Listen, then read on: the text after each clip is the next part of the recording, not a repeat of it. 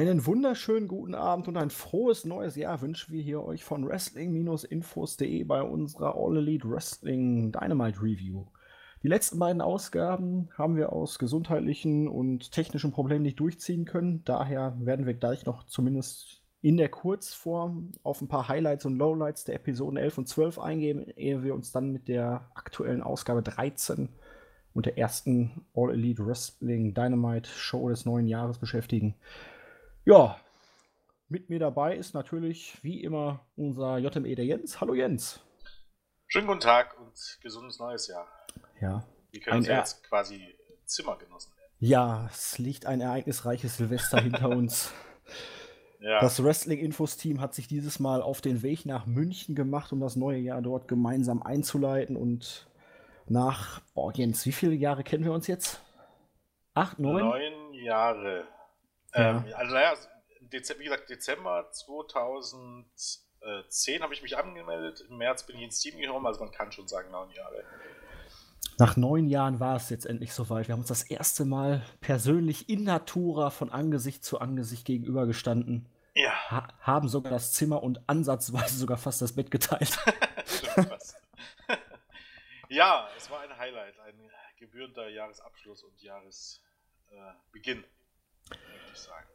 Ja, wir haben mal wieder viel Spaß gehabt. Groß. Klaus ist auf Instagram mittlerweile wohl auch schon legendär. Ja. Wenn, wenn ihr Klaus noch nicht kennt, geht auf Insta, findet den Wrestling-Infos eigenen Luchasaurus. genau. Ja, Klaus hat auch einiges erlebt. Ja, wir aber auch, ne? Auf jeden Fall. Es war ein sehr, sehr, sehr schönes, äh, ich will nur sagen Wochenende. Es war ja kein Wochenende. Äh, Silvester, Neu äh, Jahresende, Jahresanfang, muss man mal so sagen.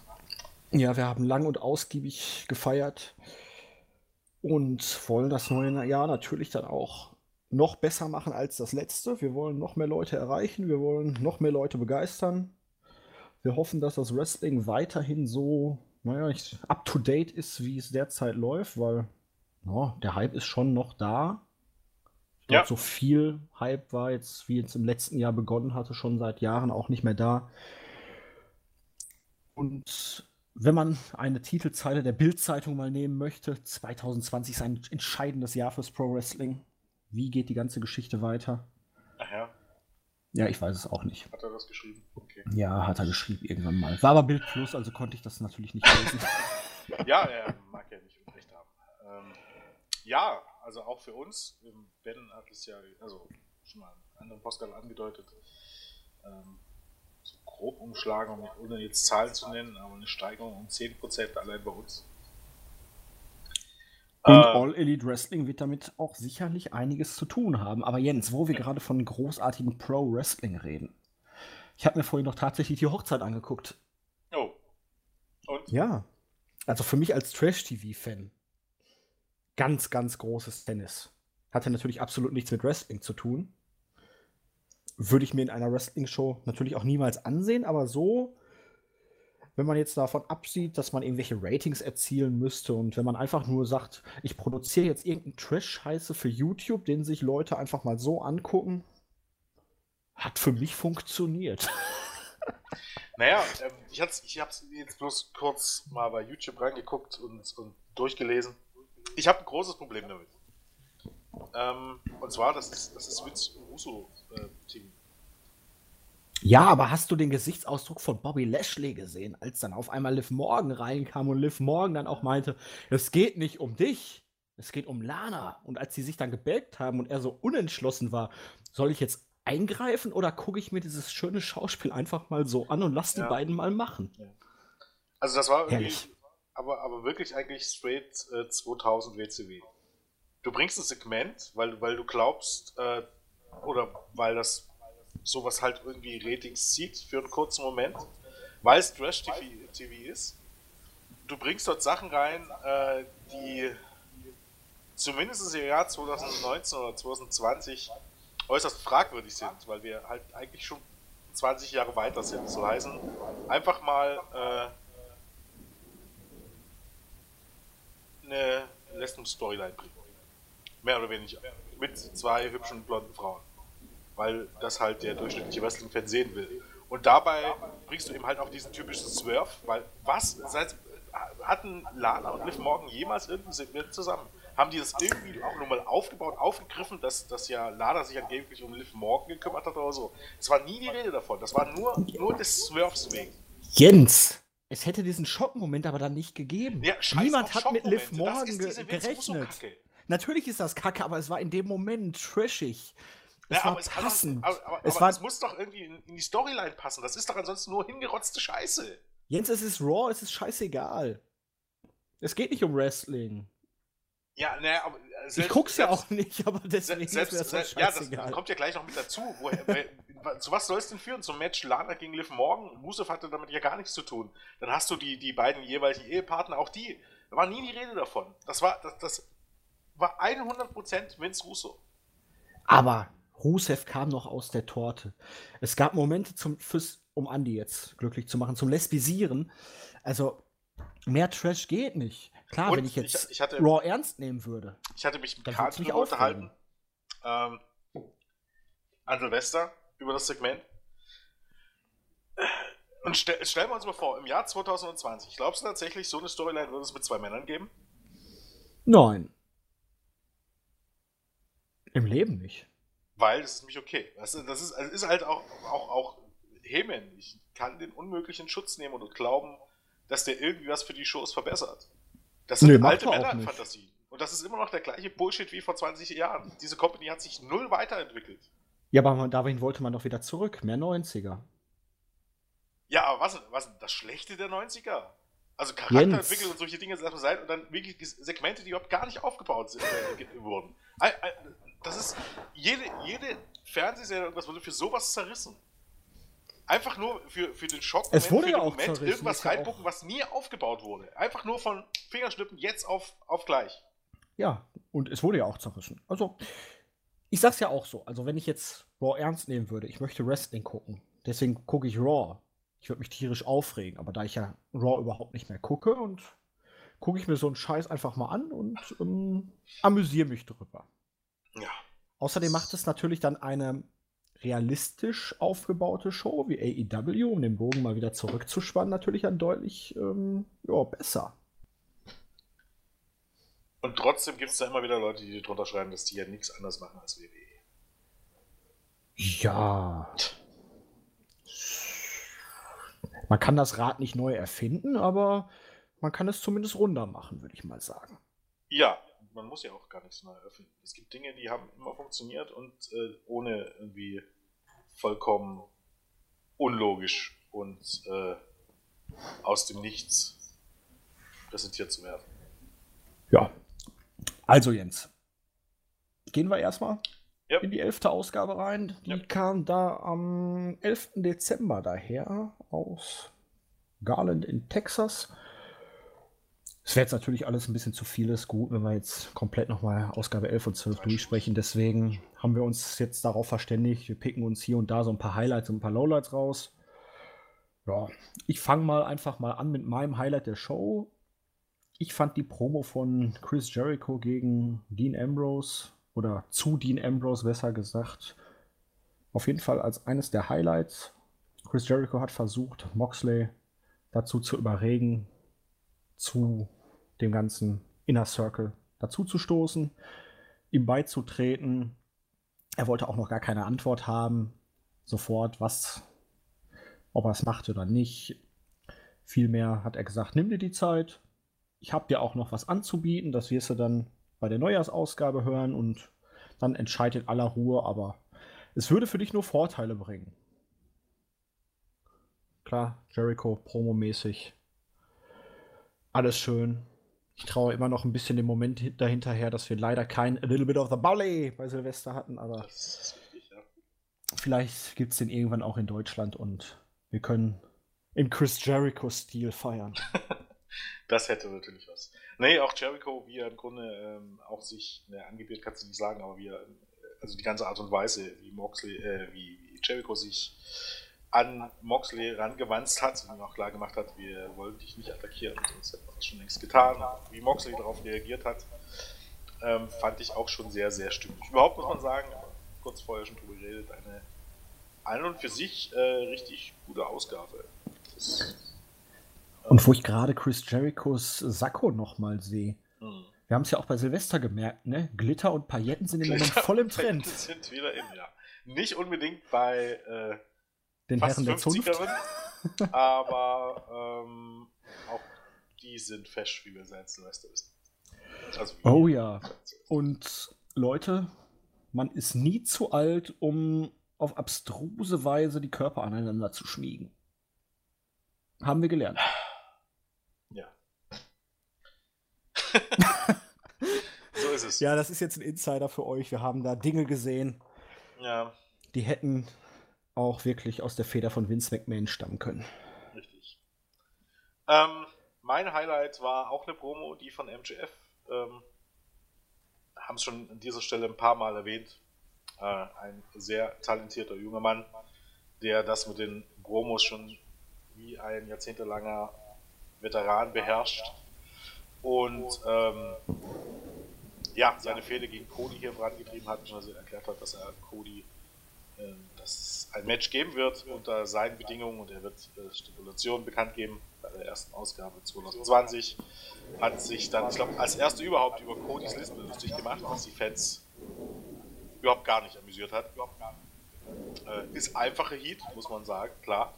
Aber so wie er es rübergebracht hat, ist es halt äh, auch gute Heat. Äh, ja. Gehört ja auch irgendwie zu ihm. Ich finde es natürlich auch grundsätzlich ein bisschen, sagen wir mal, einfach, auch immer diese klassische Städtebeleidigung, aber es ist halt das berühmte Rad und ja.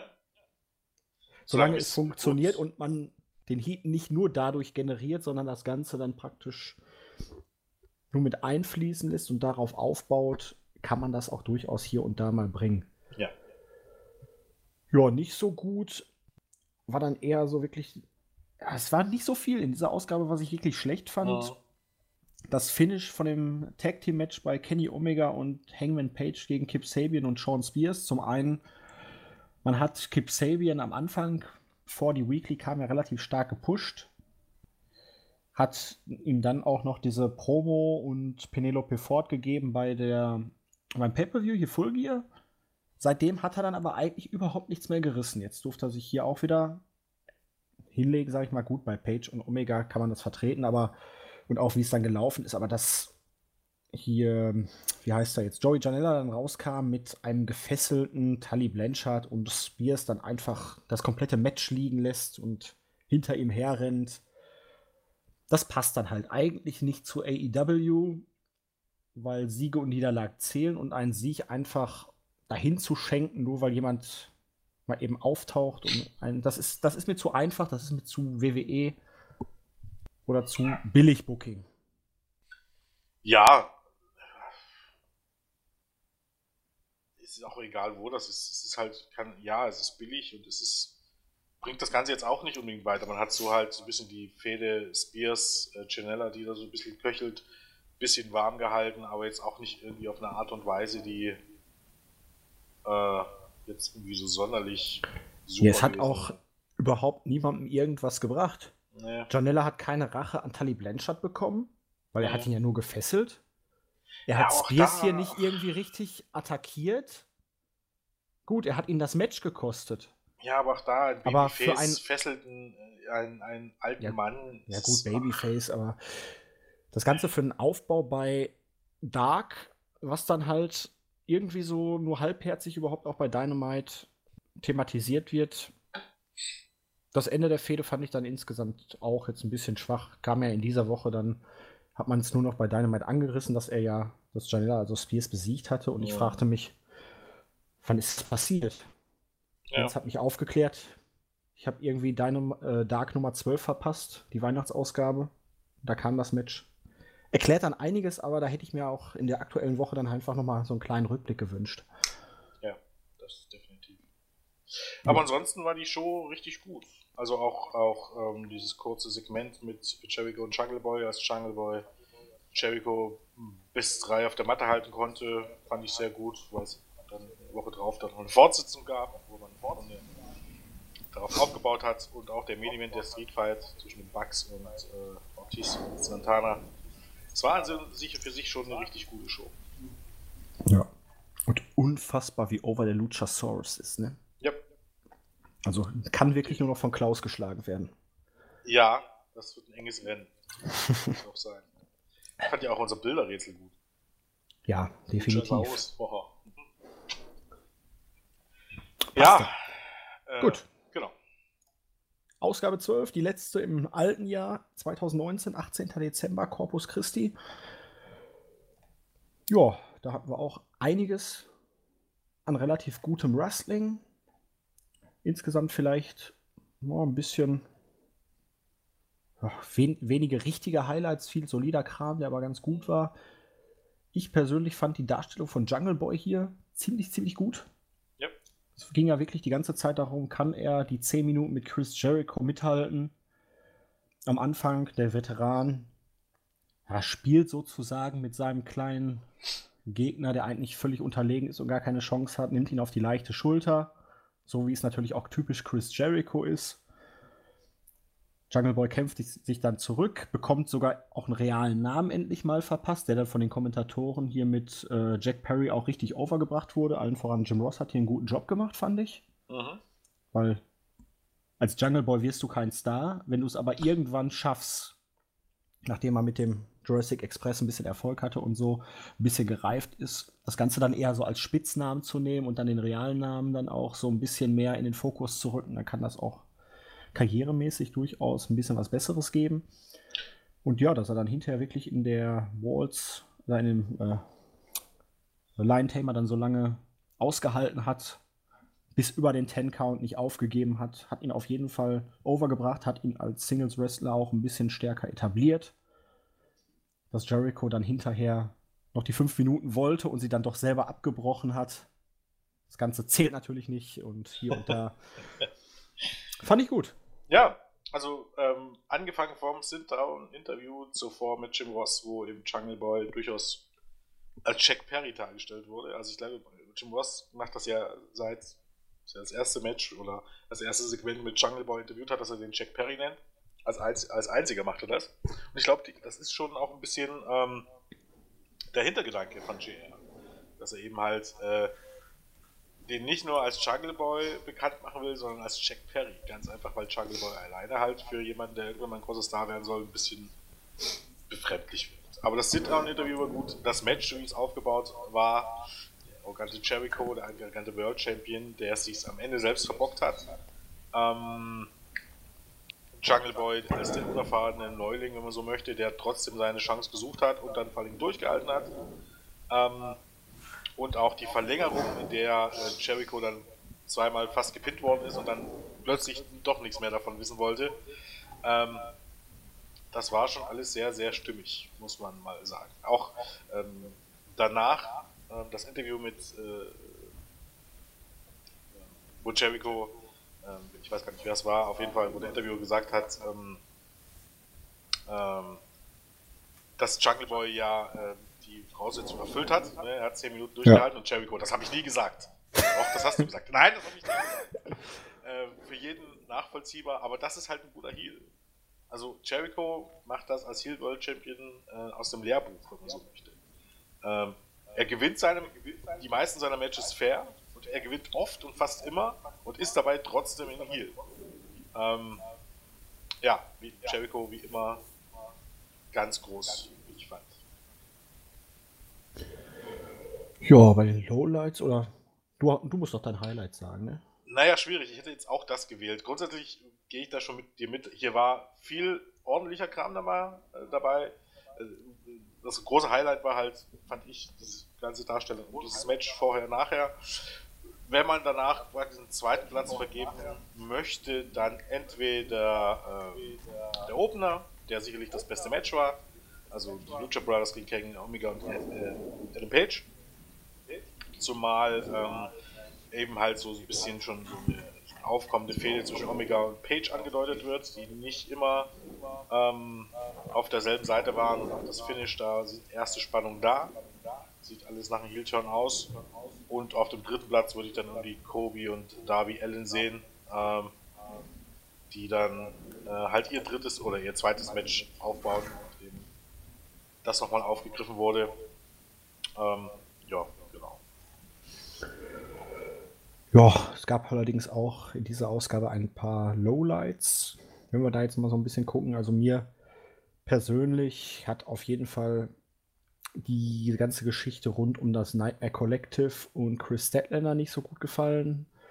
Da ist mir auch dieses Alien-Gimmick einfach noch zu, zu fremd. Das, sie war halt einfach irgendwann in den Shows. Dann hat man sie unter Vertrag genommen. Dann war auf einmal dieses Alien-Gimmick noch verstärkt da. Aber da fehlt mir so ein bisschen die Erklärung und diese ganze Promo-Geschichte zusammen mit Rhodes. Das fehlte mir einfach irgendwie, weiß ich nicht. Es passte irgendwie nicht und die Attacke, die wirkte jetzt auch Ach, Schlag ins Auge. Hm. Naja, ich habe mein Problem damit ist im Grunde folgendes. Das ist ähnlich wie bei Luchasaurus. Ich gehe ja hier daran, weil es mir auch nie irgendjemand anders erklärt hat, ist einfach so, dass natürlich äh, Chris Stender kein wirkliches Alien ist. Genauso wenig wie äh, Luchasaurus ein äh, richtiger Dinosaurier. Ich hatte mal ähm, im alten Jahr vor zwei Wochen eine Diskussion mit Klabauter darüber, ob Luchasaurus wirklich, ich weiß nicht mehr, eine Frage an dich, wirklich als echte Dinosaurier dargestellt wird. Nein. Wird er nicht, ne? Das ist ein Typ in Maske, der vorgibt, ein Dinosaurier zu sein. Es und war in Anfang Comedy-Segmenten darauf anspielt, dass er ein echter Dinosaurier ist. Ja, es war am Anfang vielleicht noch ein bisschen unklar, aber spätestens bei der Promo mit Jericho etc., wo er ganz normal ja. äh, angefangen hat zu reden und genau darauf ja auch eingegangen ist, sich praktisch darüber so ein bisschen lustig gemacht hat, dass die Leute glauben würden, er wäre ein dummer, echt, er würde sich für einen dummen, echten Dinosaurier halten. Ja. Und es hält ja auch niemand irgendwie, dass er ein Dinosaurier ist oder so. Nein. Also, ist ja einfach nicht der Fall. Also, anders als eben halt Bray Wyatt und Undertaker, wo die Gegner durchaus mal deren, in Anführungsstrichen, Zauberkräfte zählen. Ist absolut hier nicht der Fall. Ähm, und genauso sehe ich das bei Statlander ähnlich. Ne? Sie sagt, sie ist ein Alien. Gibt es ja verschiedene Ansätze, ne? dass sie sich, keine Ahnung, überall ein bisschen wie ein Außenseiter fühlt. Weiß ich was nicht, kann man ihr immer irgendwie erklären. Äh, nicht, dass sie ein echter Alien ist, aber kommt halt hier absolut nicht unbedingt so rüber. Nee, vor allem dieses, ähm, ich tippe dir auf die Nase. Von mir aus, ja. Wie gesagt, es sind ja mögliche Erklärungen. Äh, ne? Es ist. Ähm, wirkte ein bisschen befremdlich. Ähm, aber mein Lowlight, und ich glaube eigentlich, es ist am Ende ja wahrscheinlich auch unser Lowlight gewesen, ja. war das Ende nach dem Main Event. Das äh, war nicht so wirklich. Dark was. Order. Ich hatte eigentlich gedacht, man hat es fallen lassen. Diesen, diesen, irgendwie diesen Monster-Push. Und dann kommt er halt aus dem Nix und da kommt dann ein Segment, was dann äh, nicht zu Unrecht durchaus zerrissen wurde, auch wenn vieles ein bisschen dann doch ein bisschen übertrieben. Ja, aber also, also, dass man den Monster, also so einen großen Push nicht hat fallen lassen, okay, aber ich dachte wirklich, diese ganzen Geschichten, die man jetzt hat, ist eher dafür da, sie dem Publikum noch mal ein bisschen ja, näher zu stellen, genau. um sie dann halt noch mal in Richtung der Tag Team Titel zu pushen. Richtig. Das wirkte jetzt eher so, als würden sie komplett gegen ja. alles und jeden und die ganze Show wieder so, ach, wir wollen das Ganze übernehmen, wir wollen alle zu Creepern machen und mhm mein Problem war, ich mag, ich mag die beiden. Ich mag Evil Uno, Stu Grayson, damals als Smash Brothers, Super Smash Brothers bei PWG, großartig. Ähm, das mit den Creepers ist okay, weiß ich jetzt nicht, aber dieser ganze Beatdown, weil du hast da noch die beiden Jobber hier, Reynolds und Silver, gehabt, die ja dann noch ohne Maske da waren. Und die haben die Leute irgendwie abgefertigt, ohne sie abzufertigen. Ne?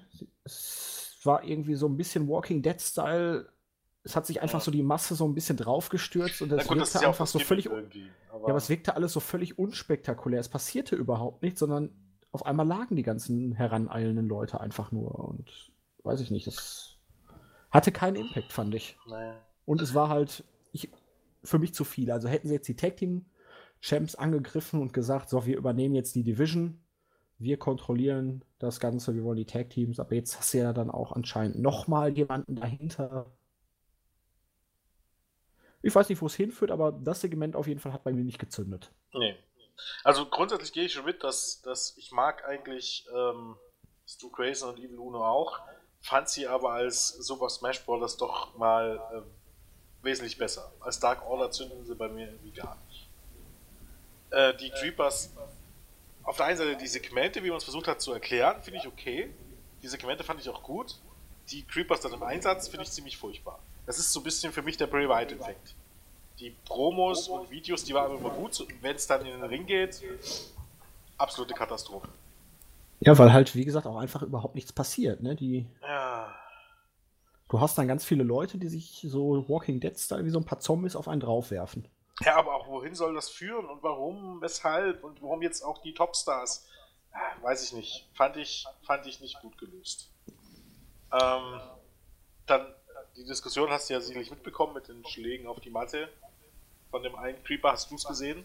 Während nee, da habe ich gar nicht drauf geachtet. Ja, hatten wir schon, weiß gar nicht, im Jahresblick glaube ähm, dass es dann wieder tierisch aufgebläht wurde auf Twitter und so weiter, weil man sich diesen Ansatz rausgesucht hat, rangezoomt hat, damit es dann auch jeder gesehen hat. Ne? also hat er gar nicht irgendjemanden geschlagen, sondern nur die Matte oder was? Genau. Äh, da hat äh, der Creeper über Dustin Rhodes gekniet und hm. war halt äh, Frontkamera, hast du gesehen, und unter dem Bildrand und der hat halt daneben auf die Matte geschlagen. Vermutlich, weil er dachte, die Kamera ist auf deiner Seite oder was auch immer. Und das hast du halt, wenn du es rangezoomt hast, voll gesehen. Und das hat sich dann halt Riesendiskussion entzündet und Randy Orton hat sich eingeschaltet. Ne? Muss es mal zur Rosenliga kommen, dann zeige ich mal, wie man richtig zuschlägt. Und dann kam natürlich von den AEW-Fans bombenweise äh, GIFs, wo Randy Orton und Co. sich durch die Matches botchen, weil es passieren überall Botches. Und das war halt Natürlich. so typisch. Vielleicht war ja auch die Matte einfach böse und man wollte verhindern, dass der Undertaker unterm Ring hervorkommt.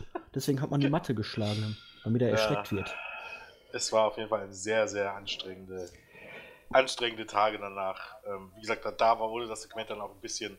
Ich fand es nicht gut, aber das Segment wurde dann auch ein bisschen höher und mehr zerrissen, als es irgendwie notwendig war. Ja, da hat es vielleicht auch den Vorteil, dass ich auf den sozialen Medien dann gar nicht so viel verfolge.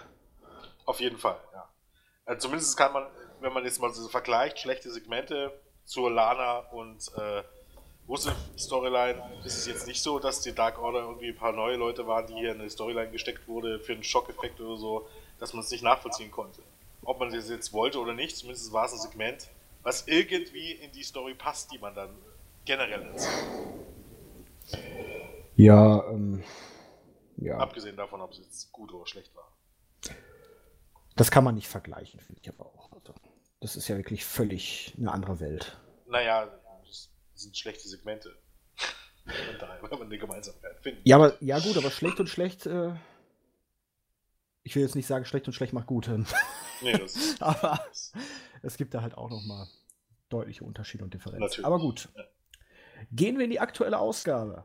Wir sind im neuen Jahr angekommen. Die Records sind erstmal wieder auf Null. Auch wenn sie natürlich jetzt noch zählen aus dem vergangenen Jahr in der Gesamtwertung, aber für das neue Jahr besteht jetzt wieder neues Glück für die ganzen Leute. Die Rankings sind natürlich so, wie sie letzte Woche waren, aber wer jetzt einen großen Sieg landet, kann natürlich relativ schnell dann auch mal nach oben springen. Mhm. Und so hat man es dann natürlich auch hinterher bei gewissen Matches sehr gut verkauft. Aber ja, wir gehen in die Show rein und es ging dann erstmal natürlich um die Ausgabe der vergangenen Woche äh, vor, vor zwei Wochen halt mit dem Angriff der Dingenster Bumster und halt die Elite. Ja, sie stehen an einem Scheidepunkt und jetzt ist es wieder Zeit, sich zu versammeln und zu zeigen, warum es die Elite ist.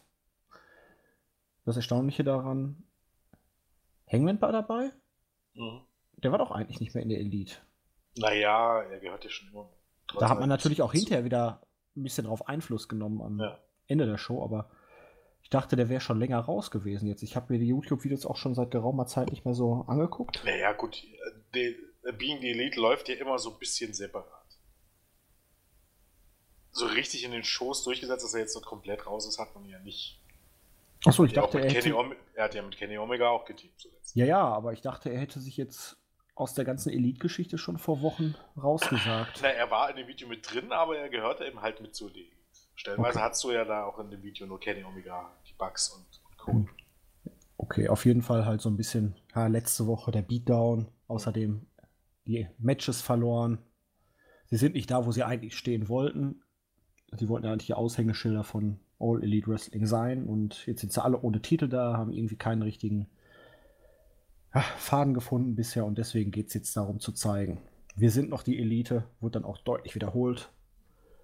Und dann ging es in die richtige Show rein und für das erste Match. Kobe, Cody gegen Darby Allen. Es wurde nochmal ein schönes kleines Video mit Darby Allen gezeigt. Der hatte auch so eine halbe Cody-Maske.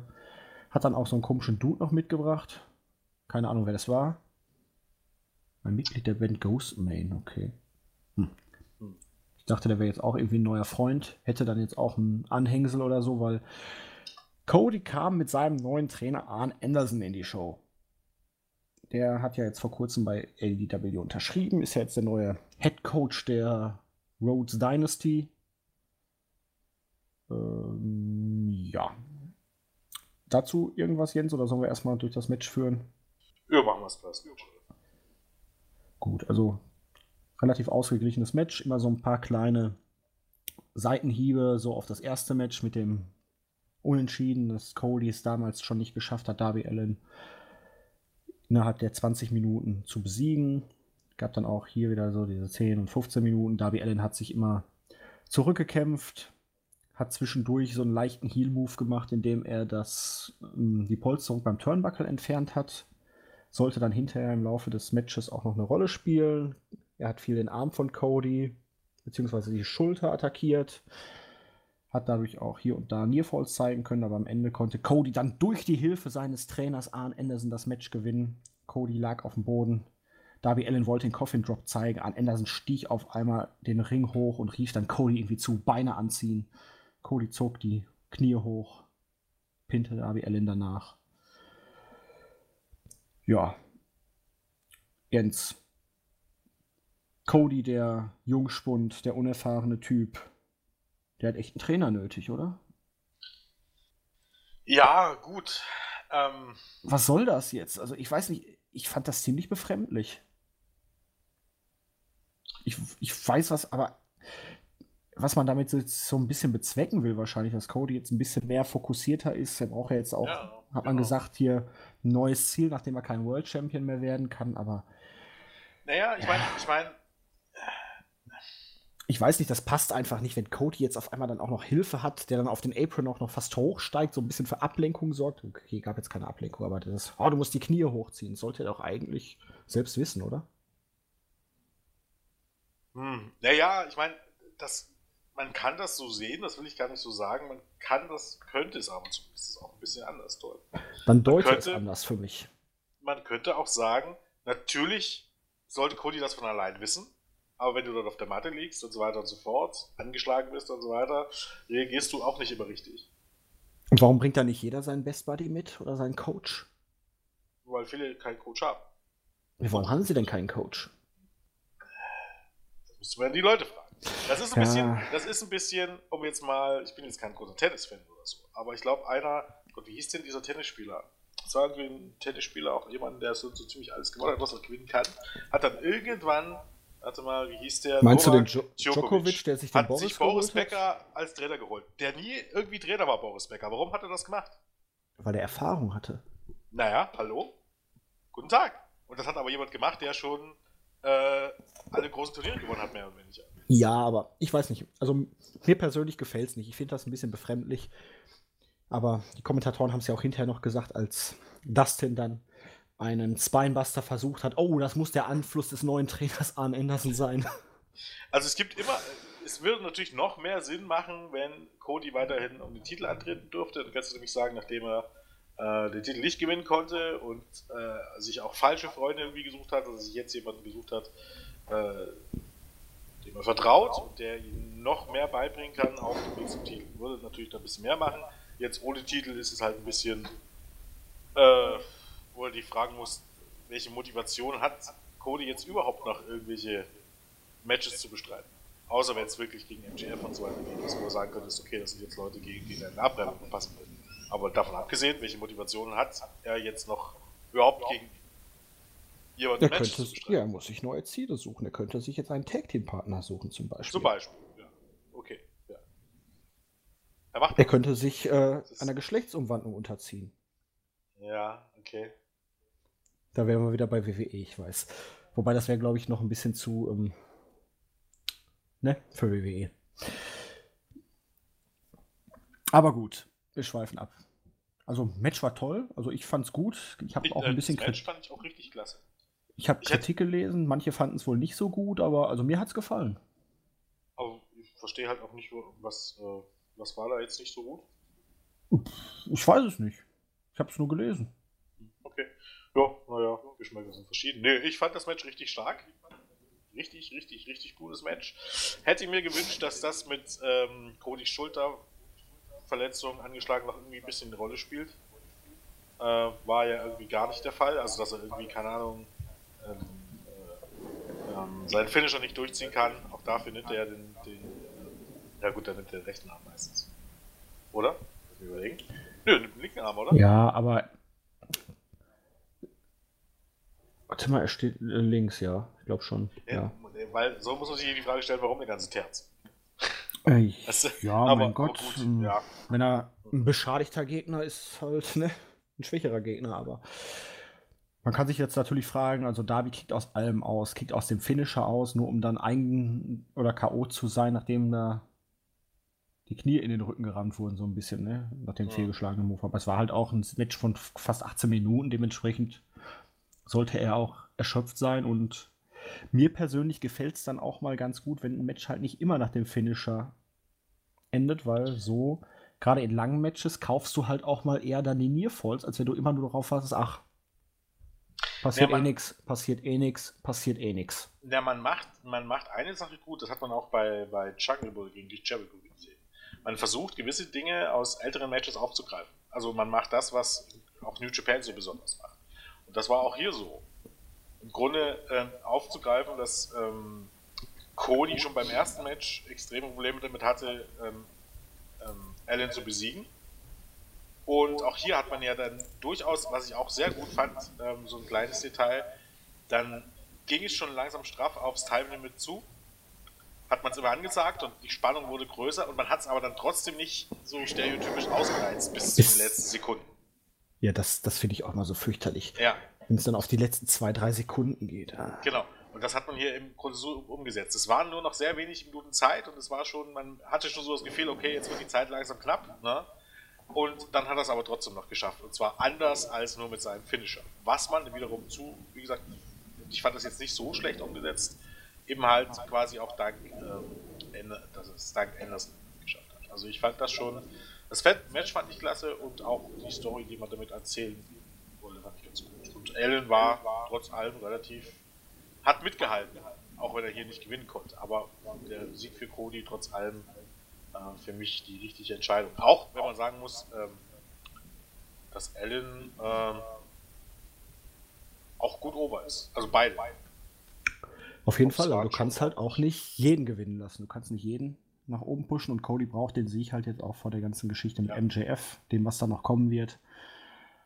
Backstage war dann SCU, Kazarian, Scorpio Sky und Christopher Daniels zu einem Interview mit einer Warnung an die Dark Order. Die sollen sich eher da raushalten. Sie haben jetzt die Bugs besiegt, sie haben die besiegt und die besiegt und sie sind weiterhin die Champions. Dann kam Sammy Guevara dabei und hat sich ein bisschen über Chris Daniels lustig gemacht, der jetzt so ja, als der gealterte frühere Held so ein bisschen dargestellt wird, der es einfach nicht mehr drauf hat nach seiner Niederlage gegen Pentagon. Und es gab dann die Herausforderung für die nächste Woche von Guevara an Daniels. Dann noch so ein bisschen Kinderkram mit so ein bisschen das Handy, mit so einem angeleckten Finger über das Handy von Guevara streicheln. Das na, muss jetzt nicht sein, aber ist okay, kann man machen. Auf jeden Fall Match für nächste Woche schon mal aufgebaut. Auch da gibt es ja, ja guten Grund. Schon bei der letzten Woche aufgegriffen, dass Daniels ja jetzt nicht so wirklich eine Argumentation hat. Das letzte Mal ist er weggerannt, mehr oder weniger, als die Lucha Brothers das gesagt haben. Und jetzt wieder. Ich finde es halt auch gut, dass man diesen, diesen, diesen krassen Watch von Daniels jetzt eigentlich in eine Storyline verwurstet hat. Versucht hat, das irgendwie als Work darzustellen. Jens, vielleicht war das Absicht. Ein absichtlicher Bump sieht doch aber anders aus. Natürlich. Aber ist okay. Nö, ich fand es auch okay. Also. Ja, man kann jetzt darüber streiten, ob das irgendwie kindisch war oder so. Ist es vielleicht auch, aber sollte es ja vielleicht auch wirken. Na, also Daniels hat keine Argumentation und deshalb greift er auf solchen Kindergarten. Kinkerlitzchen zurück. Oh, das wäre natürlich auch eine schöne Sache. AEW Women's Championship. Wir hatten das Four-Way-Match. Rio gegen Britt Baker, Nyla Rose und Hikaru Shida auch hier habe ich viel Negatives über das Match gelesen. Ich muss allerdings sagen, ich fand es eigentlich bis auf ein paar Moves, paar Aktionen gar nicht so verkehrt. Das Finish war ziemlich daneben. Das wirkte überhaupt nicht so, als hätte Britt Baker jetzt drei Sekunden lang die Schultern auf, dem, auf der Matte. Das, das wirkte irgendwie sehr, sehr antiklimatisch, aber die Darstellung von Nyla Rose als Monster gut, die halt nichts reißt, aber so das Match an sich fand ich okay. Shida wurde hier stark gepusht, fand ich nochmal. Die mag ich ja. eigentlich auch wirklich besonders. Also für mich eigentlich die beste in der Division, wenn ich sie mir so alle angucke. Dass Baker hier den Pin kassiert, um dann auch eine Fehde jetzt gegen Riho aufzubauen, finde ich auch nicht schlecht. Gut, Riho, dass die dann hinterher nochmal von Nyla Rose wieder durch den Tisch geschmettert wurde. Hm. Mal gucken, ja, wo es hinführt. Ich, ich, hier braucht es eigentlich einfach eine klare Linie. Also, ähm, man muss die Division jetzt einfach ein bisschen, bisschen auseinanderziehen, weil es ist halt jetzt auch ein bisschen unglücklich, dass du jetzt halt dort Leute drin hast, irgendwie, die bei 4-3 stehen und so. Ich glaube, die muss einfach ein bisschen eine Linie her. du brauchst auch, auch, mehr. naja, oder du, ja, du hast ja die Leute. Weil die ja alle schon, die haben ja alle schon jetzt gegeneinander mehrmals, ne, in jeder genau. Form. Jetzt hast du halt, also wie gesagt, ich würde unbedingt irgendwie Mercedes ähm, Martinez noch mit reinholen. Und ähm, weil die halt auch was mitbringt, was, was AEW bisher noch gar nicht hat bei den Frauen. Und ähm, dann andere, ein paar von den anderen Frauen auch nicht pushen. Sei es, ich weiß nicht, es muss jetzt nicht Penelope Ford sein, aber keine Ahnung, Shanna und so weiter, die hast du halt auch schon alle verloren lassen, aber du musst jetzt halt irgendwie mal neue Leute reinbringen. Du kannst nicht ewig irgendwie immer ähm, Sheila oder Nyla Rose bringen, zumal die eben halt auch alle schon mehr oder weniger eine 50-50 ähm, Bilanz haben. Das ist halt kacke. Mit Statlander hat man jetzt jemanden, sollte man vielleicht auch noch erwähnen. Die zumindest ja Singles noch zu null steht und genau. halt diese Woche eigentlich das Titelmatch kriegen sollte, Richtig. aber eine Verpflichtung bei einer anderen Indie-Show hatte und mhm. AEW hat dann gesagt, du musst dich nicht entscheiden, wir verschieben das Titelmatch. Hast du die Diskussion aber, damit mitbekommen darüber? Ja, aber es ist halt, okay, man hat den Leuten ein Titelmatch versprochen. Das hat man dann gemacht, indem man gesagt hat, hier, es gibt die Nummer 2, die Nummer 3 und die Nummer 4, die das Titelmatch bekommen. Mhm. Und Statlander kriegt dann halt in der Woche darauf das Match gegen den Sieger dieses Matches. Ja. Und nur noch mal um zu erklären, wie stupide mittlerweile dieses, dieses Anti-AIW und Anti-WWE-Fans und dies und das geworden ist. Nur haben sich dort Leute behauptet, dass das doch Bush League Verhalten, amateurhaftes Verhalten ist, ein Match anzukündigen, äh, das aber gar nicht stattfinden kann, weil die Wrestlerin schon gebuckt ist und warum hat man das nicht gewusst und dies und das und jenes und jetzt hat man, das ist ja False Advertising, dass man da was angekündigt hat, was man hätte gar nicht bucken können. Das ist genau das Gegenteil von False Advertising, ihr kompletten Vollpfosten. Voll False Advertising bedeutet, ich kündige etwas an, obwohl ich genau weiß, dass ich es weiß, dass ich es nicht bringen kann und ich informiere die Fans nicht darüber. Erstens, IW hätte das Titelmatch ja nie ankündigen müssen. Grundsätzlich hätten die ja das Titelmatch bei dem Tag der Show ja gar nicht ankündigen müssen und hätten einfach darauf gewartet, zwei Tage vorher, wenn das klar ist, und dann hätte sich das alles in Luft aufgelöst. Dann gäbe es die Diskussion nicht. So, AEW hat sich zum Ziel gesetzt, die Matches vorher anzukündigen und damit aber nie keine Tickets zu verkaufen. Ist ja jetzt nicht so, dass, dass das schon, keine Ahnung, vom, vom Tag 1 an oder einen Monat vorher schon festgestanden hätte, also ein Pay-Per-View-Match quasi. Ne? Ist ja nicht der Fall. Und es ist natürlich auch richtig, wenn ich das angekündigt habe, sollte ich es bringen. So, nur haben die eben halt nicht gewusst, dass es dieses Booking gab und die hätten aber vertraglich die Möglichkeit gehabt, ähm, sie dort abzuziehen. Aber, damit, weil man ja auch weiß, wo man herkommt, weil Promotion Bar Wrestling heißt die, ähm, Cold Promotion in Kalifornien von Joey Ryan geleitet wird, hat man gesagt, Statlander darf dort antreten, weil sie für die beiden Shows am 31.01. gebucht ist. Und man bringt jetzt ein anderes Match und schiebt das einfach hinten raus. Klar, jetzt kann man grundsätzlich diskutieren, ob das VW-Match man jetzt dringend braucht. Man kann aber nicht darüber diskutieren, ob das False Advertising war. False Advertising ist, ein Match anzukündigen und genau zu wissen, dass man es nicht liefern wird. Das, was WWE quasi jede Woche macht. Ja, und hier hat man ja wirklich dann sogar noch gesagt, hier, wir haben jetzt zwei Wochen lang ein Titelmatch beworben. Dementsprechend gibt es jetzt auch ein Titelmatch. Aber derjenige, der das Titelmatch eigentlich hatte und nicht antreten konnte, weil er halt woanders war, verliert jetzt den Spot deswegen nicht. Nur genau. weil er halt schon vertragliche Verpflichtungen hatte, bevor der hier den Deal unterzeichnet hat. Genau. Also ist natürlich unglücklich gelaufen. Man hätte sich natürlich vorher schon mit Statlander eigentlich informieren müssen, was sind da noch für ausstehende Bookings und ja. so, aber man hat halt dann das Beste daraus gemacht. Richtig. Und, und man hat die Advertising war es halt wirklich nicht. Ja. Man hat die Fans ignoriert darüber, man hätte nämlich auch was anderes machen können. Man wartet bis zur Show, dann bringt man irgendein Backstage-Segment und sagt, wenn man attackiert, das Match kann nicht stattfinden. Wäre das denn jetzt besser gewesen?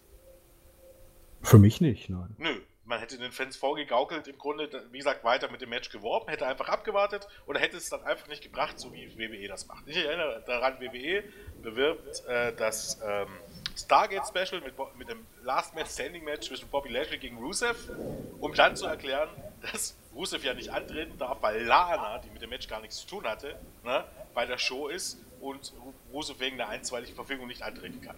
Das ist klassisches False Advertising. False Advertising ist zu behaupten, nach Deutschland kommt das SmackDown-Roster mit John Cena und eine Woche vorher ne, tauscht man die Roster und sagt, ja, nee, jetzt ist doch, nachdem man Tickets verkauft hat, nee, John Cena ist jetzt doch bei der zeitgleichen Show in England. Man hat genau gewusst, welche Shows dort laufen und wollte nur Tickets mit Namen verkaufen und ändert es dann einfach. Das ist False Advertising. Das ist Betrug. Denn Card Subject to Change bedeutet nicht, dass ich einfach irgendwas ändern kann oder das ankündigen kann, wie ich es gerade möchte und ich ändere es dann einfach wieder, einfach weil mir danach ist. Das ist nicht Card Subject to Change. Das bedeutet, diese, diese, diese Floskel bedeutet, wenn irgendwas, es kann was Unvorhersehbares passieren oder irgendwas dazwischen kommen und dann kann ich etwas nicht liefern, ne? obwohl ich es gern möchte. Das bedeutet nicht, ich will es nicht liefern, also liefert es euch nicht und ich kann ankündigen, was ich will. Könnte man theoretisch sogar versuchen, dagegen zu klagen. Denn WWE hat sich, wie gesagt, seit Jahren schon ähm, darauf spezialisiert, Triple E übrigens auch, Dinge anzukündigen, die man überhaupt gar nicht, nie liefern will. Und genau das Gegenteil hat AEW gemacht und äh, trotzdem gibt es da wirklich ein paar Weichbirnen, äh, die glauben, damit Begriffe um sich zu schmeißen, von denen sie offensichtlich nicht mal wissen, was es heißt. Gut. Genug von Keyboard Warrior. Wir gehen weiter in die Show. Wir hatten ein Backstage-Interview von Alex Marves mit Joey Janella. Der wurde allerdings hinterrücks mit einem Low Blow von Penelope Ford attackiert. Und gemeinsam mit Superbad lachte Superbad Joey Janella aus. Oder haben wir wohl zumindest den Aufbau einer neuen Fehde. Mal gucken, was da kommen wird. Bisher kann man da halt noch nicht so viel drüber sagen. Aber nur so eine Midcard-Fehde Janella gegen Sabian klingt eigentlich gar nicht verkehrt. Nö. Ich glaube, ich, hoffe halt einfach mal jetzt so, dass das jetzt nicht irgendwas ist, wo man das Match dann bei Dark bringt.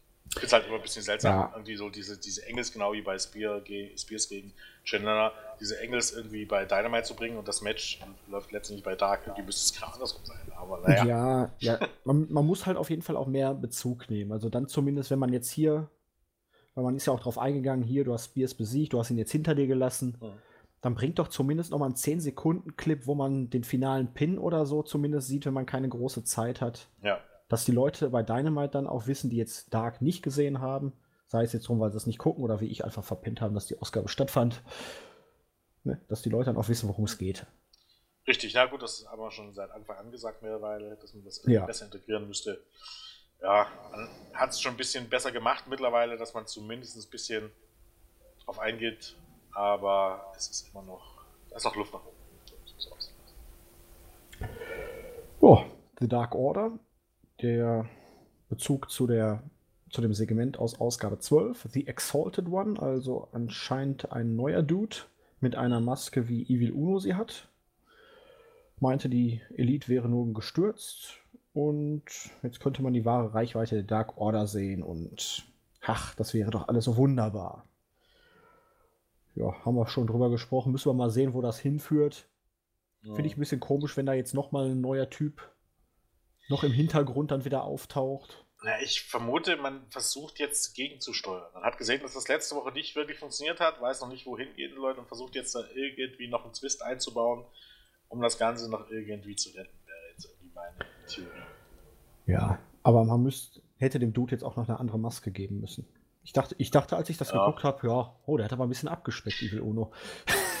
ich, aber hatten nicht sogar. Ähm, die Blau, Evil Uno hatte eine blaue und die Creeper hatten grüne. Na, und die, die neuen, die, also hier äh, Alex Reynolds und John Silver, Die hatten doch, glaubst du, lila, ne? Kann sein. Ja. Bekommen dann letztens. Ja. Ja, macht ja auch eigentlich Sinn, ne, dass die verschiedenen Ränke dann halt auch unterschiedliche Maskenfarben haben.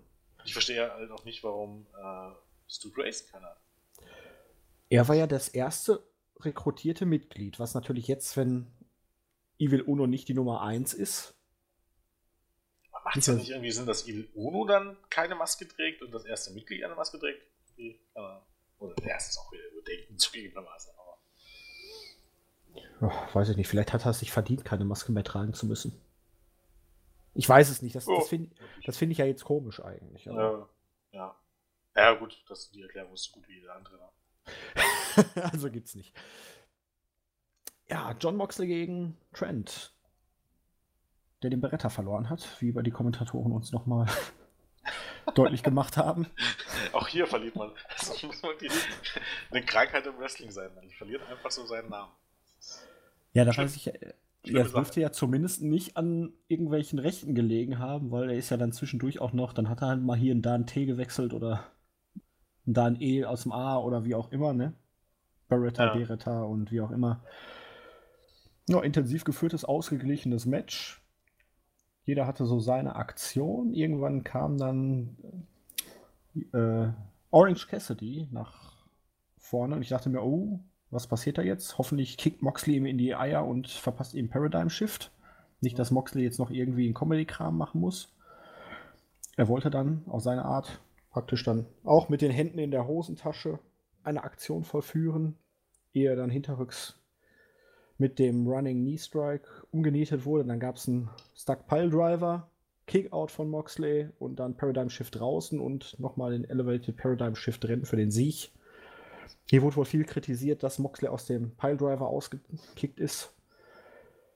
Ja, man muss halt gucken, wie man mit so einem Piledriver umgeht. Allerdings wurde der jetzt mal abgesehen von dem draußen auf der Matte ja auch nie wirklich als das Überdingen bei AEW gemacht. Also, ja, ist natürlich eine harte Aktion. Hat jetzt Trent, ah, mich hat es nicht gestört, sagen wir es mal so. Ich fand das Match gut. Trent durfte hier gut mithalten. Für Moxley hatte jetzt mal wieder einen ernstzunehmenden Gegner, nachdem er jetzt die letzten Jahre einfach weggeflext hat. Also, ich fand's okay. Ich auch. Ich hatte damit jetzt auch nicht so das Problem. Gut, man kann sicherlich äh, das irgendwie, ich weiß nicht, das ist. Ja, da, das ist auf der Liste der Probleme halt, im Wrestling relativ weit unten, möchte ich mal behaupten. Ja, in also, der heutigen Zeit. Wenn du jetzt bei WWE so, so einen Spot bringst mit so einem Piledriver, dann ist es, finde ich, eine andere Geschichte, weil da werden halt keine Piledriver genutzt. Ja, gut, die, ja, richtig, aber ich meine, kannst du ja auch irgendeinen anderen Finisher nehmen.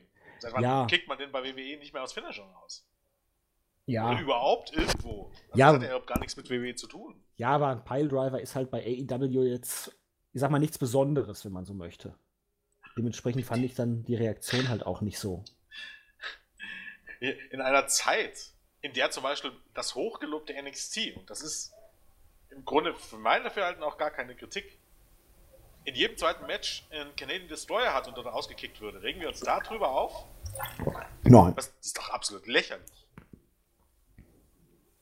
Also wie gesagt, mich hat es auch nicht gestört. Ich fand das Match toll. Trent wurde hier relativ gut dargestellt. Moxley mit einem ernstzunehmenden Gegner. Danach kam dann Sammy Guevara noch. Moxley hat sich schon mit Stühlen bewaffnet, weil er dachte, Hä? Guevara hat sich dann noch ein bisschen mit den Fans so angelegt, hat hier ein bisschen Popcorn und eine Pepsi Max geschnurrt oder sich genommen, wie man es auch äh, nennen möchte. Und hat dann Mox gesagt, er soll ruhig bleiben und so. Man hat ihm ja gesagt, er würde heute eine Überraschung bekommen und AEW World Champion Chris Jericho wurde gezeigt und er sagte, ja, hi Mox, unser Angebot steht noch, du darfst der Gruppe beitreten. Wir sind jetzt hier nicht wie Dark Order oder das Nightmare Collective. Wir können dir wirklich was Vernünftiges auch anbieten. Du bekommst 49% der Anteile am Inner Circle LLC. Du bist der Executive Vice President gleichgestellt mit mir. Natürlich nicht Champion, aber gleichgestellt mit mir. Und, ach, weil wir alle im Inner Circle so viel Kohle haben, haben wir einfach mal zusammengeschmissen und haben dir ein Auto mit weit mehr als einer Million Dollar Wert gekauft. Einen Ford GTE. Was es können. Weil sie es können, ganz genau. Weil die Leute hier wie Stars vorkommen, die Geld haben. So das Konzept. Absolut. Und ja, Moxley hat sich das Ganze dann angesehen. Jericho ist weggefahren und meinte dann, ja, er hat Respekt für Jericho. Er hat ihn immer als eine Art Freund und Mentor gesehen. Und ja, deswegen wird er ihm seine Entscheidung nächste Woche persönlich mitteilen. Den Bogen auf nächste Woche gespannt. Sozusagen ein Cliffhanger gebracht. Die Fans waren natürlich nicht sonderlich glücklich, dass er überhaupt in Erwägung ziehen könnte. Und was wird nächste Woche passieren? Er wird Chris Jericho in den Arsch drehen. Ich habe eine andere Theorie. Es wäre großartig, wenn er sich ihm erst anschließt, um ihn dann in den Arsch zu treten, aber ich glaube, das ist es eigentlich ein Selbstläufer? Ja, aber. Oder ist es offensichtlich, dass nächste Woche die Karre dran ist? Ich weiß nicht. Das, ähm, also, ich würde es denen zutrauen. Eigentlich ist es doch, oder? Er nimmt, oh. er nimmt das Auto an und dann zerlegt er das. Oh, das wäre aber. Oh. Oh nein, nicht das Auto. oh nein, nicht das Auto. Aber ich glaube, äh, das wird's werden. Das wäre interessant, aber könnte ich mir vorstellen, würde ich nicht ausschließen. Ich glaube zwar bis jetzt noch an die eher einfachere Variante, aber ja. Okay, gucken wir mal. Deine Idee hat auf jeden Fall etwas. Ja, absolut, das weiß ich natürlich absolut nicht, aber für mich ist es irgendwie so ein Selbstläufer im Pro Wrestling. Ja, er wird eine auch werden ja gerne geschrottet. Und, ja. Das würde eben halt auch zu Moxley passen. Wir mal. Ja, ich also, bei, bei mir also, war es also, das Erste, was ich mir eingefallen ist. Aber gut, ob so kommt, keine Ahnung. Ja, ich dachte mir, hm, man versucht einen Typen, der weggegangen ist, weil er nicht käuflich ist, mit etwas zu bestechen, was Geld kostet. Ja, das ist ja vielleicht genau der Witz da. Ja. Man weiß es nicht. Dass Jericho eben auch denkt, jeder ist käuflich. Jeder ist käuflich. Auf die Summe drauf. Ja, natürlich. Jeder hat seinen Preis. Die Frage ist nur, ob manche Leute den bereit sind zu zahlen. Richtig. Gut. Sammy Guevara war ja schon mal gerade da und deswegen konnte man auch das Match gegen Dustin dann gut bringen. Hatte seine Höhen, hatte seine Tiefen. Dustin hat ja jetzt den Spinebuster von Arn Anderson im Repertoire nicht ganz so toll. Also Gut. der eine verbock, richtig verbockte Move, auf den sie dann auch noch so genau eingehen. Fand ich ja. relativ amüsant, als ich es gesehen habe. Hager, Hager tauchte auf während des Matches auf und sorgte dann hinterher mit seinem allseits beliebten Low Blow Knee Strike dann auch für den Sieg. Der Referee hat es natürlich nicht gesehen, hat sich nur mal wieder gewundert. Ach, armer Rick Knox. Aber gut, kann man ja. machen. Dustin braucht keine Siege. Guevara vor dem Match nächste Woche mit Daniels und so, dem tut es auf jeden Fall mal gut. Ich hätte es halt, ich hätte halt ein bisschen, bisschen subtiler gestaltet. Also, äh, dass schon Swagger irgendwie ins Finish involviert ist, aber dass er nicht dann im Grunde eigentlich der Hauptgrund ist. Ja. Weil was bringt? Ich fand halt das, das Finish insgesamt ja, nicht gut, weil klar, nee, der Referee hätte halt überhaupt nicht eingreifen dürfen. Wenn er ihm einen Low Blow verpasst, darf er ihn disqualifizieren. Hm. Aber er kann ihn ja nicht davon abhalten, eine Aktion auszuführen, weil er jetzt denkt, er wird ihm in die Eier treten. Nee. Das, das, komisch. das war halt in dem Moment Bullshit. Ja.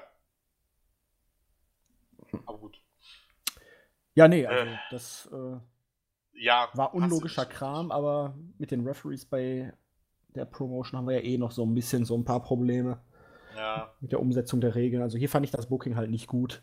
Mit dem nee. Finish insgesamt halt, dass Guevara hier gewinnt, weil es wird auf das Match zwischen Dustin und Hager hinauslaufen beim Pay-Per-View.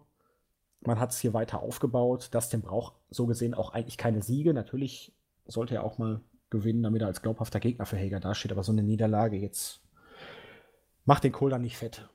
Naja, also Dustin Rhodes sollte gegen irgendwelchen Undercarder, also so ja. Alex Reynolds, John Silver-Style, äh, bei Dark gewinnen, aber ja. muss hier nicht gegen so. Ist, und ich finde es dann auch gut gelöst, grundsätzlich, dass, also erstmal, dass, dass Guevara dann irgendwie unfair gewinnt, ne? aber das Finish war jetzt stimmt. Das, da geht, da ist Luft nach oben.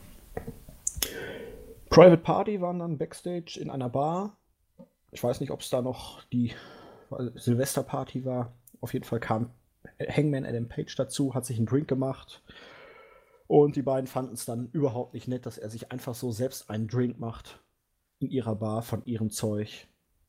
Haben ihn dann weggenommen. Page drohte ihn dann so ein bisschen. Führt zu einem Tag Team Match in der kommenden Woche. Habe ich irgendwie nicht verstanden, warum die jetzt auf einmal in der Bar sind und was da passiert ist, aber gut. Adam Page oh. ist so ein bisschen der einsame Outlaw im Moment, der zwar nächste Woche wieder mit Omega in einem Tag-Team antritt, aber halt. Aber er hat so die, die Heal-mäßig. Ja, so ein bisschen. Er ist jetzt so der Einzel äh, einsame Wolf, der für sich kämpft und halt auch wirklich nur noch ein bisschen mehr auf sich achtet. Ich würde jetzt nicht sagen Heal direkt, aber halt er macht sein Ding im Moment. Richtig. Ja, es ist, es ist so halt solche, also Heal-Tendenz, nicht direkt ja. Heal, aber man merkt so ein bisschen, er ist nicht so der nette Typ von nebenan und. Äh, er kriegt Profil. Ja. Genau. Das trifft ganz gut. MJF und Wardlow waren dann im Ring, um die Stipulations bekannt zu geben, zu welchen Bedingungen MJF ein Match gegen Cody in Erwägung ziehen könnte. Drei Stück waren es dann. Die erste noch relativ unspektakulär. Cody darf keinen Finger an MJF legen, bevor es zu dem Match kommt. Die zweite. Erst muss Cody in einem Steel Cage gegen Wardlow gewinnen, um sich das Match zu verdienen. Auch okay. Hier fand ich übrigens die Kommunikation zwischen MJF und Wardlow großartig. Mhm. Wie die beiden sich natürlich unterhalten haben, um die Sache nochmal abzustimmen. Hatte auch ein bisschen was hier von Jericho und Hager damals mit dem Sorry. ja, genau. Ja, die dritte ist dann schon ein wenig äh, delikater. Cody muss auf allen Vieren zehn Schläge mit dem Lederriemen hinnehmen. Ja. Aber glaubt jemand, dass es so weit kommt? Nein, aber es passt im Moment zu der Story halt, dass es halt MJF überhaupt nicht um Geld oder irgendwas geht, sondern halt wirklich nur darum, Cody zu erniedrigen. Richtig. Und dass er ja am Ende des Tages das Match vielleicht noch gar nicht wird. Ja. Und das Interessante wird jetzt sein, kann Cody diese Aktion, diese Stipulation verhindern und trotzdem MJF so weit provozieren, dass er das Match bekommt? Genau, darum geht's. Aber ich glaube nicht, dass ich Cody jetzt devot vor MGF kniet, um dort 10 Schläge einzustecken. Passt einfach nicht zu einer Darstellung eines Babyfaces. Nein, aber also nicht so weit kommen. Die Stipulation an sich passt aber wunderbar, eigentlich wie gesagt, für mich perfekt zu dem Charakter MJF Natürlich. und der Geschichte. Weil es ganz simpel ist. Wie gesagt, ja. Auf einer Seite will er ihn demütigen, auf der anderen Seite weiß er eben halt auch, dass Cody das nicht tun will. Also selbst wenn, Cody hat, darf ihn nicht vorher attackieren, da, also versuchst du mal zu erklären, warum es keine Attacke von Cody so gibt. Er muss in dem Steel Cage Match gegen Wardlow rein, von dem ja theoretisch noch keiner weiß, was er kann oder nicht kann. Und selbst wenn er das schaffen sollte, dann Aber muss Cody halt sich noch erniedrigen. Wie bitte? Er ist halt groß und böse auf jeden Fall, genau. deswegen wird ja. er als Bedrohung zumindest angesehen. Genau. Also man legt Cody halt sehr, sehr große Brocken in den Weg, wenn man so möchte. Die gilt es jetzt bis zum Pay-Per-View sind es ja noch ein paar Wochen zu überwinden. Finde ich äh, eine gute Lösung. Und warum? Weil er besser ist und er es weiß. so sieht das aus. Backstage war dann Riho und ihr Übersetzer Michael Nakazawa für ein Interview. Britt Baker kam dann allerdings dazu, redete sich in Rage. So diese, der klassische Modus hier. Ich bin jede Woche da, so die Brock Lesnar-Geschichte. Reiß mir den Arsch auf und was machst du? du bist nicht hier, verteidigst den Titel nicht, nur um dann hier meinen Sieg noch zu stehlen. Riho, nachdem sie dann die Übersetzung gehört hat, weil vorher wirkte es so, als wäre sie einfach nur hä, völlig irritiert, war auf jeden Fall ziemlich eingeschüchtert wie ein kleines Schulmädchen so. Mhm. Passt zum Charakter. Äh, Baker geht jetzt eindeutig in die Heal-Richtung, bringt ihr ein bisschen mehr Profil. Also eine Fehde zwischen den beiden. Ich vermute, Rio wird den Titel verlieren. Wobei ich jetzt gelesen habe, sie dürfte jetzt öfters dann doch wieder da sein oder irgendwie so. Irgendwo im Forum vorhin gelesen. Aber schauen wir mal. Aber man bringt auf jeden Fall Charakter rein. Man entwickelt die weiblichen Charaktere. Ja, ich verstehe es halt auch nicht. Ach, keine Ahnung. Ich finde jetzt, also diese Gründe, ich bin jetzt wieder jede Woche da und wo warst du und hier und da. Es geht ja, das ist ja wieder eine andere Geschichte, wenn also, wenn die Promotion die so bookt, dann ist es halt so, ne? Ja, das ist auch, ich finde auch die, wir wollen jetzt nicht so großartig abschneiden, aber ich finde diese, diese Diskussion bei Lesnar schon unglaublich nervig. Man merkt halt auch, dass, dass die, viele Leute in den 90ern überhaupt noch kein Wrestling geschaut haben. Es ist vollkommen normal, dass, er, dass der World Champion der größte Star nicht bei jeder Show ist und vor allem, dass er nicht bei jeder Show wrestelt.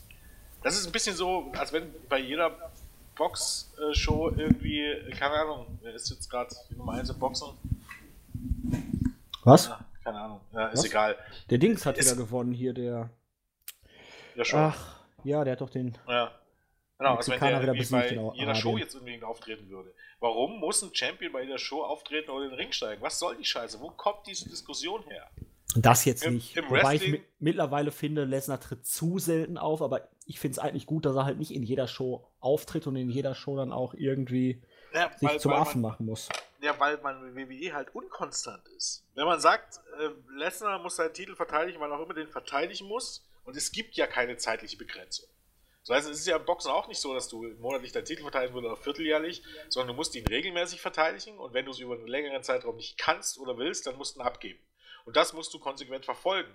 So heißt einmal diese Kack-Storyline zu bringen, dass er einen Titel einmal monatlich verteidigen muss und das nächste Mal das wieder komplett ver äh, zu vergessen, ist halt typische Kacke im Wrestling.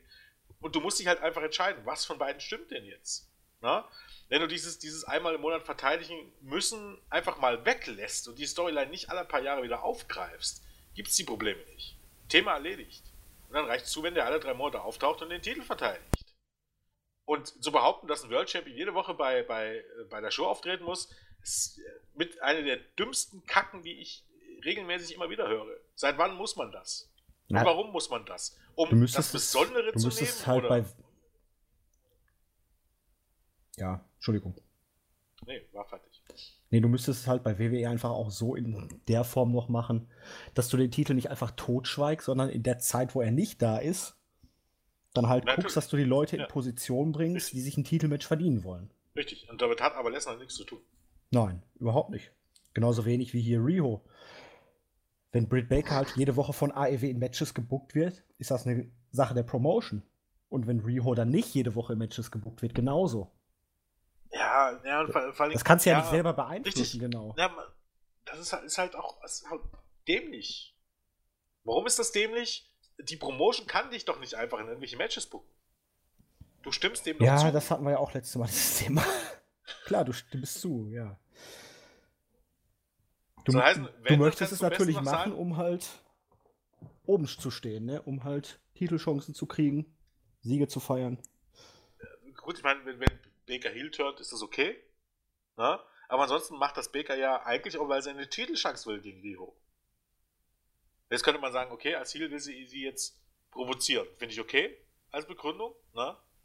Aber ist halt jetzt nicht so, als wenn da jetzt irgendwie was Wahres dran ist. Wenn man es in, die, in die Richtung äh, erzählen will, weil irgendwelche Teile von da rumspinnen, von wegen äh, Champion muss immer da sein, das ist halt lächerlicher Mist. Sorry, es ist halt einfach so.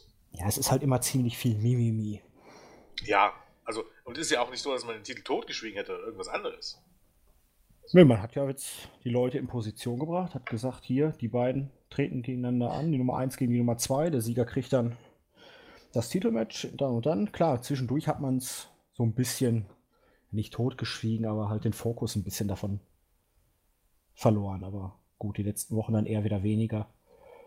Schauen wir mal, wie es sich entwickelt.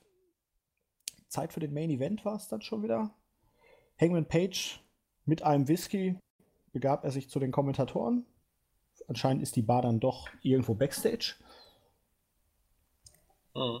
Ähm, ja, es wurde dann nochmal die Ausgabe der kommenden Woche ein bisschen gehypt mit den angekündigten Matches. Cody und Dustin gegen die Lucha Bros, Omega und Page gegen Private Party, die Antwort von Mox, das Titelmatch Statlander gegen Riho.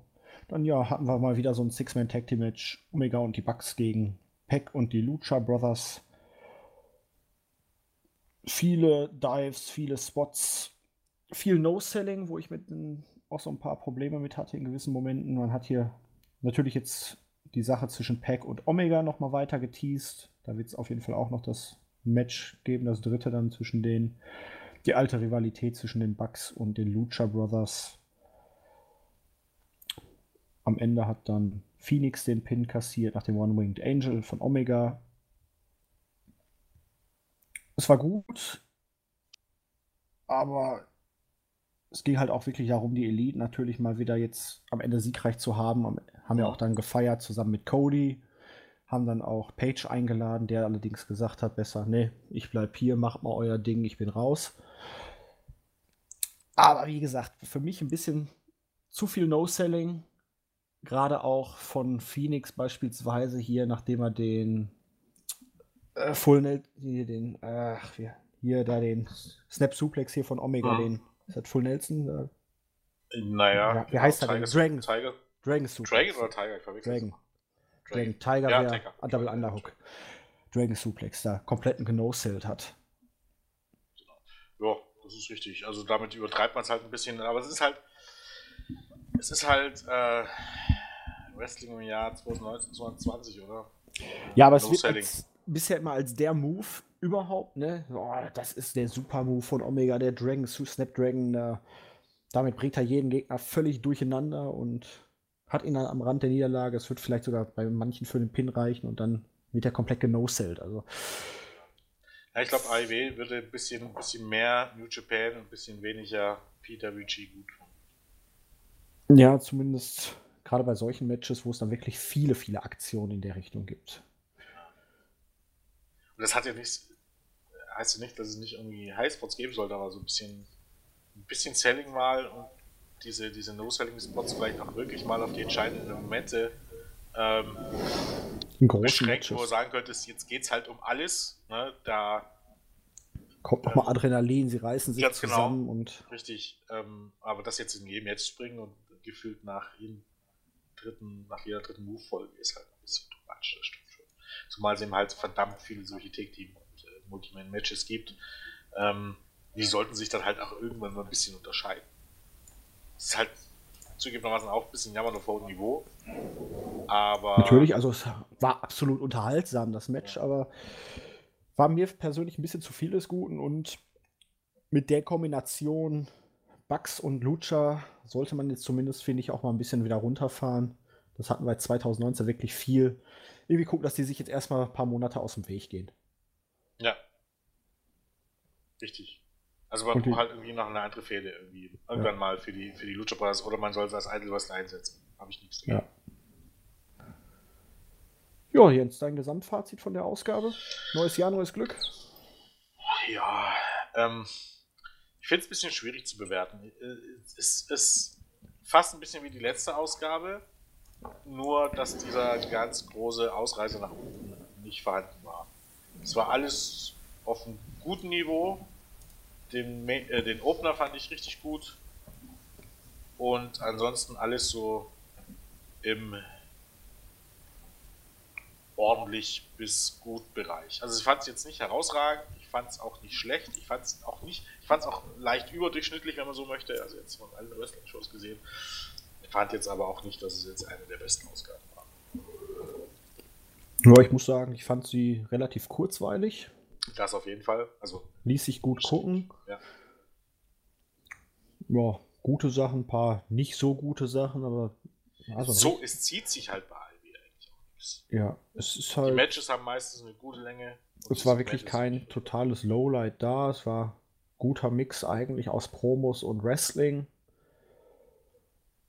Ja, vielleicht ein paar andere Charaktere mal in den Shows könnten echt nicht schaden, dass man da gewisse Leute vielleicht mal wirklich eine Woche aussetzen lässt und dafür mal noch.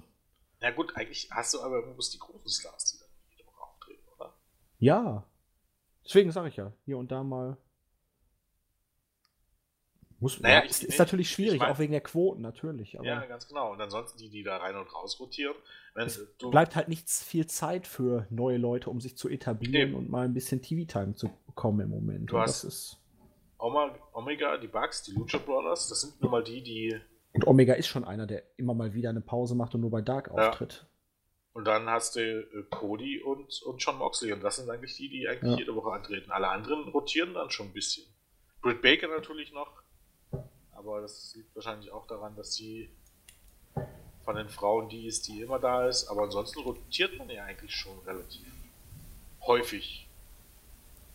Aber es ist natürlich, ja, es ist ja. schwierig. Aber gut. Neue Charaktere sind gut, aber hast du ja auch eigentlich in der Hinterhand. Du hast, wirst jetzt Wardlow irgendwann sehen. Äh, Jack Hager. Du hast ja schon noch ein paar Leute. Guck mal, also wenn man, wenn man, ich weiß, was du meinst, grundsätzlich, ne? Aber bis auf ein paar Leute, die halt nur mal die großen Stars sind, die du jede Woche bringen willst und auch irgendwie ja solltest, rotiert jetzt schon kräftig. Wobei raus. wir ja da durchaus wieder bei dem Punkt sind, Jens, ne? Der World Champion muss ja nicht jede Woche auftreten, aber klar, es ist verständlich. Du schwächelst im Moment so ein bisschen auch in den letzten Wochen mit der Quote. Aber Jericho tritt ja nicht jede Woche auf. Ja, gut, dieses Mal hat er sein Dingens gehabt. Aber ja, du, du willst die großen Namen halt auch nicht einfach mal außen vor lassen, weil du wahrscheinlich dann Angst hast, dass wirklich ja. dann gerade jetzt am Anfang noch so ein bisschen der Quote. Also, wenn du überlegst, letzte Woche wäre da ein Match stand, Adam Page, diese Woche war in keinem Match. Butcher the Blade, Butcher the Blade, diese Woche in keinem Match. Aus dem Kong nicht, die Gegnerin letzte Woche nicht, Chris Jericho nicht, Jungle Boy nicht, Statlander nicht. Es kommt einem nicht. schon, glaube ich, mehr vor, ne? Ist, ja. ja. Also man rotiert hier schon raus. Also es ist halt, du hast halt die Elite grob gesagt und Moxley. Ähm, die haben halt jede Woche ein Match und die Lucha Brothers quasi. Also kannst du fast sagen, die haben jede Woche ein Match und alle anderen ist halt. Das, grundsätzlich ist natürlich richtig, dass, dass äh, die ganze große Stars jede Woche in irgendeinem Segment Klar hat sie SEU und Adam Page hier trotzdem gesehen, aber sie haben zumindest kein Match gehabt. Sagen wir mal so. Gut. Also es ist halt wahrscheinlich auch so ein, so ein ja, es ist ein, ist ein subjektiver Eindruck, der, der, täuscht. Man hat den Eindruck, dass es so ist, aber eigentlich ist es gar nicht so. Wenn du jetzt mal überlegst, äh, vor vorletzte Ausgabe, auch da, da hattest du Big Swole drin und Amy Sakura, Kip Sabian, Sean Spears, hast du diese Woche alle nicht gesehen. Luchasaurus hast du diese Woche nicht gesehen. Santana und Ortiz hast du nicht gesehen. Ja, das ist, glaube ich, wirklich ein subjektiver Eindruck. Ja, ja aber ich, ich weiß schon, woher das kommt. Ich verstehe das schon. Weil eben halt, du hast oft diese Take-Team-Matches auch, die, die Ja, das wird wahrscheinlich irgendwie. Konstellation immer wieder stattfinden. Dann eben halt einmal Omega und die Bugs und dann wieder ähm, Omega und Page und dann wieder äh, die Bugs alleine gegen zwei von, von Inner Circle. Also das äh, lässt einen irgendwie im Hinterkopf haben, dass sie irgendwie jede Woche antreten. Das verstehe ich schon, wo es eigentlich genauer hinguckt, gar nicht unbedingt so ist. Und da sind halt zwei Stunden, um, das ist halt auch ein Problem, um wirklich immer wieder neue Charakter, Charaktere umzubringen, sind zwei Stunden fast ein bisschen wenig. Also da musst du Dark schon mit einbeziehen, weil du hast halt, du musst die ja immer regelmäßig im TV einsetzen, um die irgendwie overzubringen. Ne? Bringt dir halt auch nichts, da alle Leute alle drei Wochen mal auftreten zu lassen, weil du wirst halt dann das Problem haben, dass es immer wieder so ein bisschen ein Stück weit neu ist, ne? Und du dann immer wieder haben wirst, dass die Quoten einbrechen. Gut, war auf jeden Fall eine unterhaltsame Ausgabe, fand ich. Kurzweilig, konnte man sich ja. gut angucken. Ich, ich finde find auch äh, die Halle sehr cool. Hat man diesmal nicht, nicht gesehen, ganz so gesehen, weil es halt dunkel war schon. Aber das ist ja die gleiche Halle gewesen, wo, glaube ich, Fighterfest war, die auch so eine große Glasfassade hat. Normalerweise ist scheint dort dann die Sonne rein. Also es ist fast ein bisschen. Okay. Fast ja, bisschen, es, wirkte alles ein bisschen kleiner, es wirkte so ja, okay, ein bisschen mehr Indie-Style auch. Aber, War, aber ich fand die so ganz klein. cool. Mit, der, mit den Rampen sozusagen, damit genau, diesen Etagen. Die ist ja so ein bisschen hier wie ähm, New York, New York hier Hammerstein Ballroom oder ja, was das ist. Ja, ähnlich. Aber dieses Daily Space ist ja eigentlich so äh, Amphitheater-mäßig. Du hast eine riesengroße Tribüne und alles andere ist hm. relativ klein. Und das hast du hier halt halt nicht gesehen. Deshalb wirkte das Indie-Style, ist es aber auch eigentlich gar nicht. Warte mal. Ich eigentlich ein gutes. Könnt ihr euch ja mal, äh, könnt ihr euch ja mal angucken. Äh, ja, das ist sehr klein, aber. Googelt mal, oh Gott, das kann ich nicht schicken. aber google einfach mal Daily's Place und guckt ihr mal die Bilder auf, auf Google an. Könnt ihr ja alle mal gucken. Da seht ihr im Grunde ein bisschen, wie die Halle aussieht. Und dann, das ist halt nicht irgendwie eine kleine Indie-Halle, sondern du hast halt alle Zuschauer auf einer Seite. Das ist wie ein Amphitheater gebaut, das Ding. Gut. Das ist teilweise offen.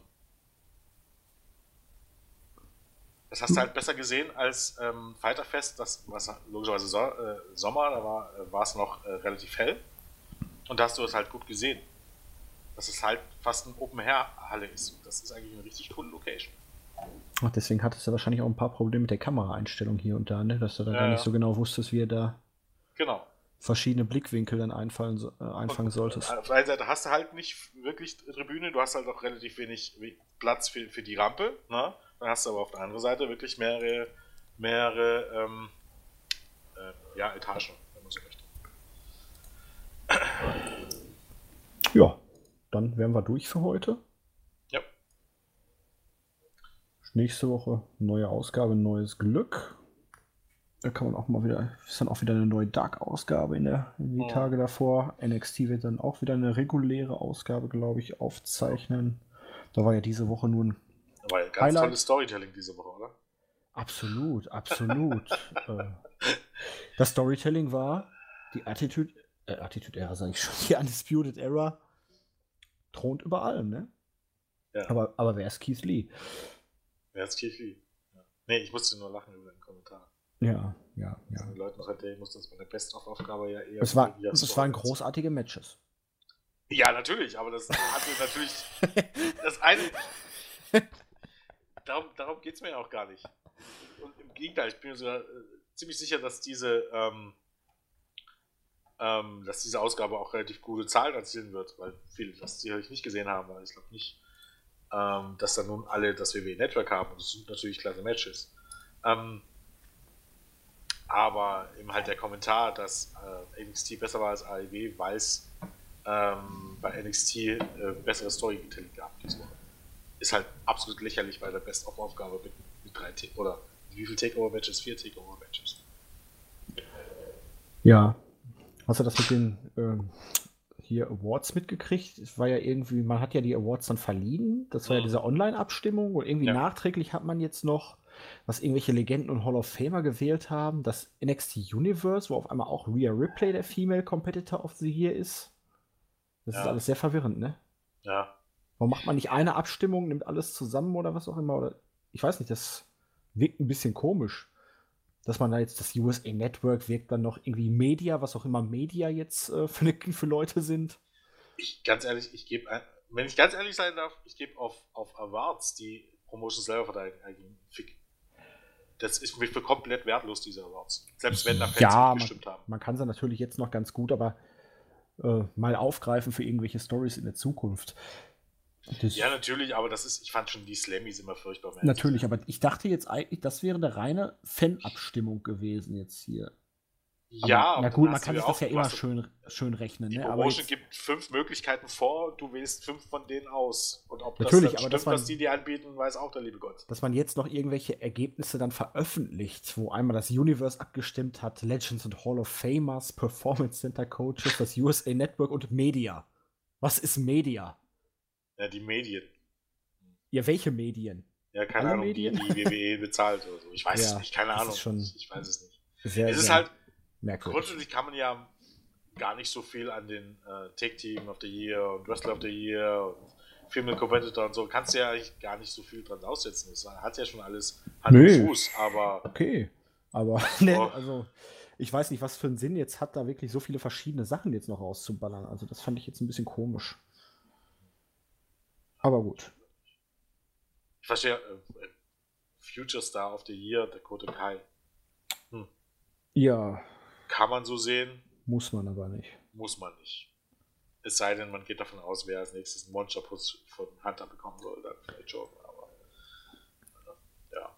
Naja, gut. Sei es drum, wie es wolle. Wir wünschen euch auf jeden Fall weiterhin einen guten Start ins neue Jahr.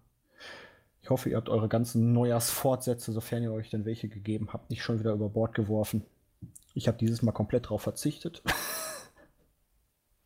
Ich habe von Kahn gelernt, dass es gar nicht so gut ist, also man soll so kleine Sachen sich vornehmen und die dann auch einhalten. Hat er recht.